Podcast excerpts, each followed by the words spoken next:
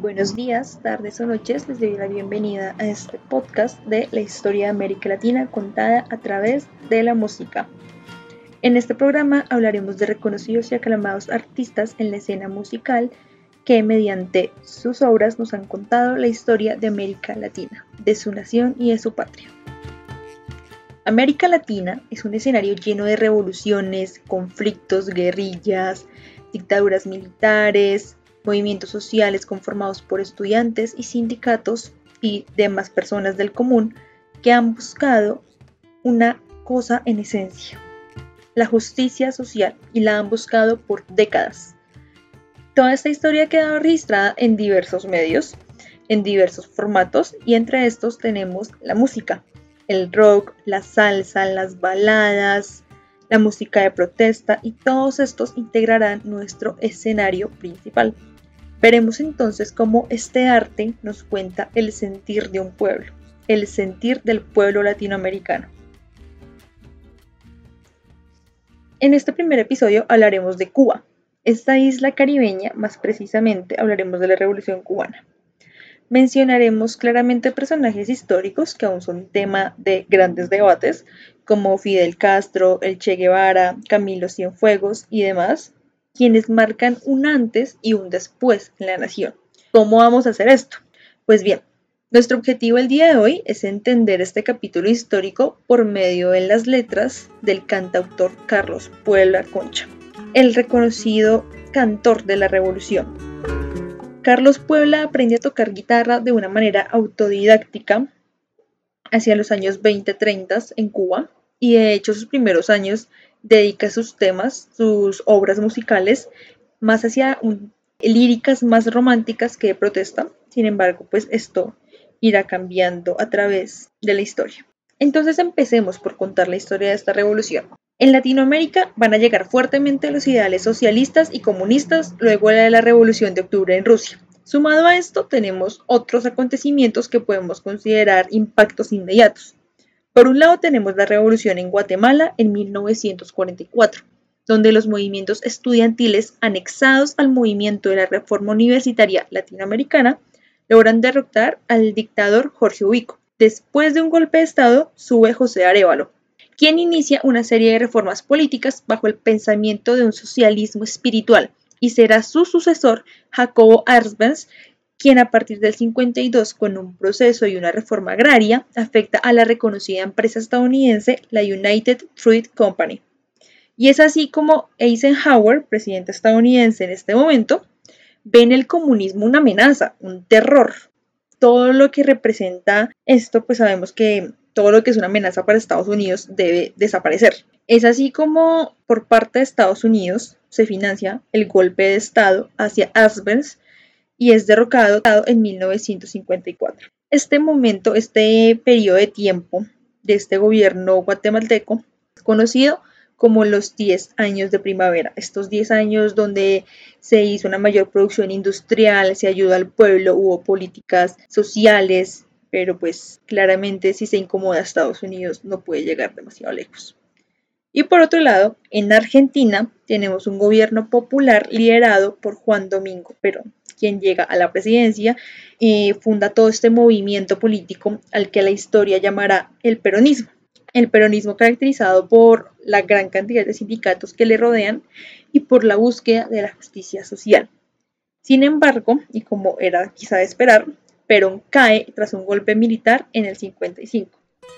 Entonces tenemos una América Latina que se da cuenta que la vía democrática no resulta efectiva para las reformas sociales que se creen necesarias y de enfrentarse a un imperialismo estadounidense.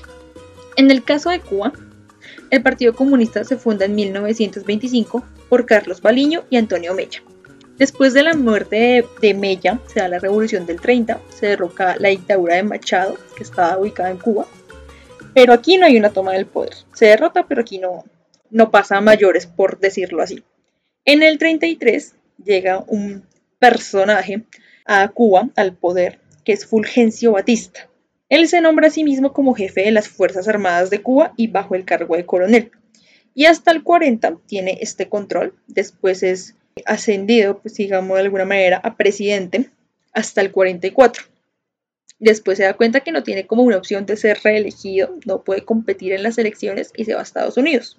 Sin embargo, ya él volverá claramente a Cuba y vuelve de una manera impactante que desata todo lo que sería la revolución cubana. Entonces, Batista vuelve a Cuba el 10 de marzo del 52 con un golpe de Estado, en plena Guerra Fría. Se instaura una dictadura militar en Cuba y se enriquece la oligarquía de manera inmediata. Se elimina la constitución del 40, se liquida, se extermina la libertad de expresión y el derecho fundamental a la protesta y a la huelga se elimina también la autonomía universitaria e incluso Batista se aumenta a sí mismo su salario de una manera ridícula, podríamos decir, de una manera eh, pasa de ganarse 26 mil dólares a más de 140 mil en los 50. Entonces es, es algo ridículo cuando uno se pone a pensarlo de cierta manera. Pero bueno, aplica una política también de reducción de la recolección de la caña de azúcar. Ah, o sea, esto por consiguiente reduce los ingresos de Cuba, aumenta el desempleo, porque la caña de azúcar es un producto fundamental para la economía cubana. Entonces, para imaginarnos a Cuba, Cuba en este momento está lleno de casinos, está lleno de prostitución, está lleno de tráfico de drogas. Es el lugar central para que se den los escenarios de mafiosos eh, reconocidos históricamente como Meyer Lansky y Lucky Luciano. ¿Y por qué pasa esto? Esto pasa porque Batista impulsa los juegos de azar y para el 55 la licencia de juego sea básicamente a cualquier persona que invierta en la isla. Entonces hay un descontrol terrible por donde se vea y para ponerlo en cifras, para hacernos una mayor idea de todo lo que sucede, la deuda de Cuba en el 52 es de 300 millones. Para enero de 1959 es de 1.300 millones de dólares, algo atroz. Acá es cuando Carlos Puebla nos cantará un bolero bastante triste dedicado al sentimiento de melancolía que abunda Cuba, el sentimiento de qué le pasa a esta patria, qué le pasa a esta nación, qué pasa con, con la gente, qué está pasando en Cuba, qué está pasando en mi pueblo. Entonces él canta, este es mi pueblo. Aunque duela ver esto, él reafirma su amor a su patria. Y con esto dice, y con toda la angustia presente, ese es mi pueblo, el de siempre, el de toda la vida, el que ofrenda su vida y su sangre por la libertad. ¿Qué quiere Cuba? Cuba quiere ser libre. Aquí también recordemos que después de, las colonias, em, de ser colonias hispánicas y de todo este proceso de independencias, nosotros tenemos la idea de que para 1825 ya éramos lo que podríamos llamar entre comillas libres, independientes. Pero en Cuba no. Cuba logra su independencia hasta el final del siglo XIX, de hecho. Entonces es algo bastante a tener en cuenta. Entonces es aquí, con una Cuba en bancarrota, con un pueblo sin qué comer, sin qué caerse muertos, como diríamos popularmente. Cuba es lo que podríamos denominar, lo que mucha gente suele decir y suele pensar, Cuba se convierte en el patio trasero de Estados Unidos. Hay leyes, pero no se cumplen. Aquí hay juegos de azar y mujerzuelas. Aquí hay lo que se quiera. No hay restricción alguna. Y entonces, como nos lo relata también Carlos Puebla, llega Fidel. Y en esto llega Fidel porque aquí como lo dice la canción, aquí pensaban seguir jugando a la democracia y el pueblo en su desgracia se acabara de morir y seguir de modo cruel sin cuidarse ni la forma con el robo como norma. Y en eso llegó Fidel. El movimiento 26 de julio, llamado así por cuando en 1953 Fidel Castro y sus allegados intentan fallidamente penetrar los cuarteles de Moncada y fallecen militantes de ambos bandos, tanto de, la parte revolucionaria como de los allegados a Batista, y él y su hermano Raúl son encarcelados. Eventualmente en el 55 se les concede la amnistía. Entonces de aquí en adelante este movimiento se fortalece y se planea en la clandestinidad acabar con, con Batista. Ese es el objetivo principal. En el 56 se da el alzamiento de Santiago de Cuba y para el 57 se da el asalto al Palacio Presidencial. Entonces, ¿cómo sería esta cosa que sucede en Cuba? O sea, ¿cómo sería la relación básicamente de Batista y Estados Unidos? Que es lo que nos interesa sobre todo, esta relación con, Estados Unidos que, ven, que veían Cuba esta amenaza de comunismo, de socialismo, pero pues igualmente necesitan de Cuba para que sigan ahí todos estos negocios ilícitos. Entonces la relación entre Batista y Estados Unidos la podemos definir en que el embajador estadounidense Arthur Garner llega a decir que Batista es como el mejor amigo para Estados Unidos, es el mejor amigo que se pueda tener, que se debía apoyar su gobierno y promover sus intereses económicos en común. Mientras que de Fidel lo tilda de un cáncer que pretendía apoderarse de las industrias americanas. Prosiguiendo, Ernesto el Che Guevara y Camilo Cienfuegos llevan la guerra hasta el occidente de Cuba, mientras que Fidel está en la batalla de Guisa y cuenta con el apoyo de la ciudad de Manzanillo, ciudad que por cierto eh, es de donde es originario Carlos Puebla. Y después Raúl se suma a Fidel, su hermano, y rodean Santiago de Cuba. Es así como el 31 de diciembre de 1958, Batista, al ver que ya perdió todas las batallas, que ya está acorralado a más no poder, que ya hasta aquí fue, huye de Cuba, claramente. Entonces, una vez que Fidel Castro ya llega a La Habana, se define el triunfo de la revolución. Por eso es que la revolución cubana eh, tiene esta fecha tan importante del el 1 de enero de 1959. Se nombra como presidente a Manuel Urrutia Ley y Fidel permanece como jefe de las Fuerzas Armadas. Se elimina la discriminación racial, se fomenta una reforma agraria y urbana, la eliminación de espacios privados como ciertas playas privadas, ciertos espacios públicos privados. Aquí eso ya no va a seguir sucediendo. Entonces esta revolución claramente influye en la vida de Cuba, en la cultura de Cuba, en la política de Cuba e influye en todas las personas del común en Cuba y entre estas personas claramente pues Carlos Puebla. Para el momento de la revolución ya él tiene 52 años, ha tocado en varios lugares con distintos personajes y para este momento está acompañado de un grupo llamado Los Tradicionales. Él ya tiene una experiencia en este ámbito musical, vive toda la represión en Cuba, todo este cambio de ver a su patria sufriendo con hambre, desolada, en la pobreza, en el desempleo, con la esperanza de un cambio, de una reorganización en todos los sentidos. Entonces, después de ver a su patria sumergida en este imperialismo yanqui, él acaba por convertirse en el cronista de este triunfo de la revolución. Antes de la revolución, Puebla escribe y produce distintas obras que nos brindan un panorama de Cuba. Entre estas tenemos Ay, pobre mi Cuba. Nos relata esto de lo que ya hemos dicho, de una patria, de su dolor, el maltrato y el completo desacuerdo hacia los regímenes políticos que la riñen.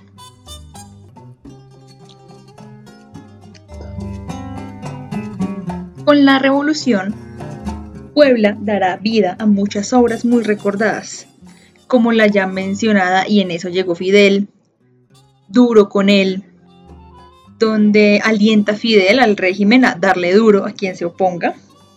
Cantará también Son de alfabetización, aludiendo a un logro indiscutible de la revolución, ya que como producto de la campaña nacional de alfabetización se lleva a cabo en los 60 y es liderada por el Che Guevara y en pro de disminuir la desigualdad social por medio de la escolaridad.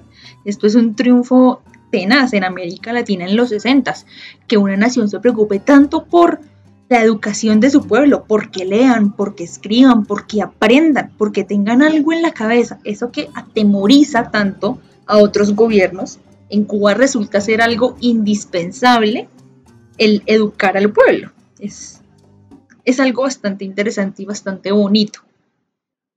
Y de hecho, para el 65, Carlos Puebla compone su obra más recordada hasta el momento, Hasta siempre comandante. Esta obra se da en respuesta a la partida de El Che Guevara. Entonces en esta canción él glorifica el papel de la revolución de este personaje. Entonces, pues claramente el Che marca la historia de Cuba, marca la historia de las luchas sociales, marca la historia de América Latina. Y lo interesante de este personaje es que cuando hablamos del Che no pensamos inmediatamente una sola nación. El Che podemos decir que no tenía una nación o una patria por la cual luchaba. Él luchaba por la justicia social y este sentimiento abarcó América Latina. También le canta a Camilo Cienfuegos en Canto a Camilo y en esta obra él conmemora una vez más a un héroe de la revolución, cuenta cómo este legado permanece en los niños, este legado permanecerá en las siguientes generaciones y pues esto claramente en la música es algo completamente necesario, una gran manera de transmitir nuestros pensamientos, nuestros elogios y los héroes que han marcado nuestra historia, o quizá no héroes, quizá héroes es una palabra muy fuerte y muy debatible, pero los personajes históricos, pues una gran manera de transmitir todo lo que ellos han hecho es por la música. También realiza distintas giras en el exterior y es aquí donde su característica es expandir estos valores de la revolución, de la tierra como algo para todos, la educación como una base esencial para el pueblo y se caracterizó siempre por ser una persona sencilla, amable, cantaba mucho en su tierra, Manzanilla, donde lo acompañaron los tradicionales y se dice ya los rumores que su sitio favorito para cantar era un restaurante llamado La Bodeguita del Medio. Lo más característico de Carlos Puebla es su lenguaje. Carlos Puebla hablaba de una manera directa, clara, sencilla. Cualquier persona que escuche una canción de Carlos Puebla en los tres álbumes de, de estudio que saca, puede entender perfectamente lo que sucedía. No se necesita de complejizar el lenguaje para entender lo que sucede en la patria. Y eso él lo tenía claro. Hay que hablar de manera directa. No hay que darle tanta vuelta y tanto rollo a lo que pasa. Vayamos al punto. Aquí sucedió esto y listo. Ya finalmente el 12 de julio del 89 fallece. Fallece Carlos Puebla en La Habana. Este cronista de la revolución representó por medio de sus canciones el pensar y el sentir popular del cubano. El rechazo al imperialismo yanqui, a los gobiernos de derecha, a los gobiernos que querían seguir utilizando Cuba como su lugar para la ilegalidad. Entonces, él retrata que Cuba no está sola y en su epitafio, de hecho, en el cementerio de Manzanilla, donde se encuentra, allí podemos leer, yo soy esto que soy, un simple trovador. Una frase que resume toda su obra y su vida. Eh, como ya mencioné, tiene sus tres álbumes de estudio eh, y 10 años van, Ojo con la CIA y Saludo Cubano. Entonces acá él nos cuenta el fervor, el entusiasmo, la transformación de Cuba, el clamor de un pueblo por el cambio. El nos cansamos y queremos algo más. Es que tiene que haber algo más. Esto de luchar tiene que servir para algo, tiene que haber algo. Entonces llega a reconocer e incluso a difundir el papel de la mujer en las revoluciones, en su canción llamada La Mujer. Algo muy tenaz este, este canto hacia la mujer en medio de las revoluciones y reconocer la importancia de los roles femeninos. De esta manera, primeramente agradezco que escucharan todo esto y culminamos este primer episodio donde podemos constatar cómo los sucesos históricos, en este caso la Revolución cubana, sus antecedentes y cómo marca esto al pueblo cubano, cómo estos acontecimientos marcan la historia en dos, la dividen. Y estos son registrados por el arte, por la música, y es algo que en este momento podemos compartir.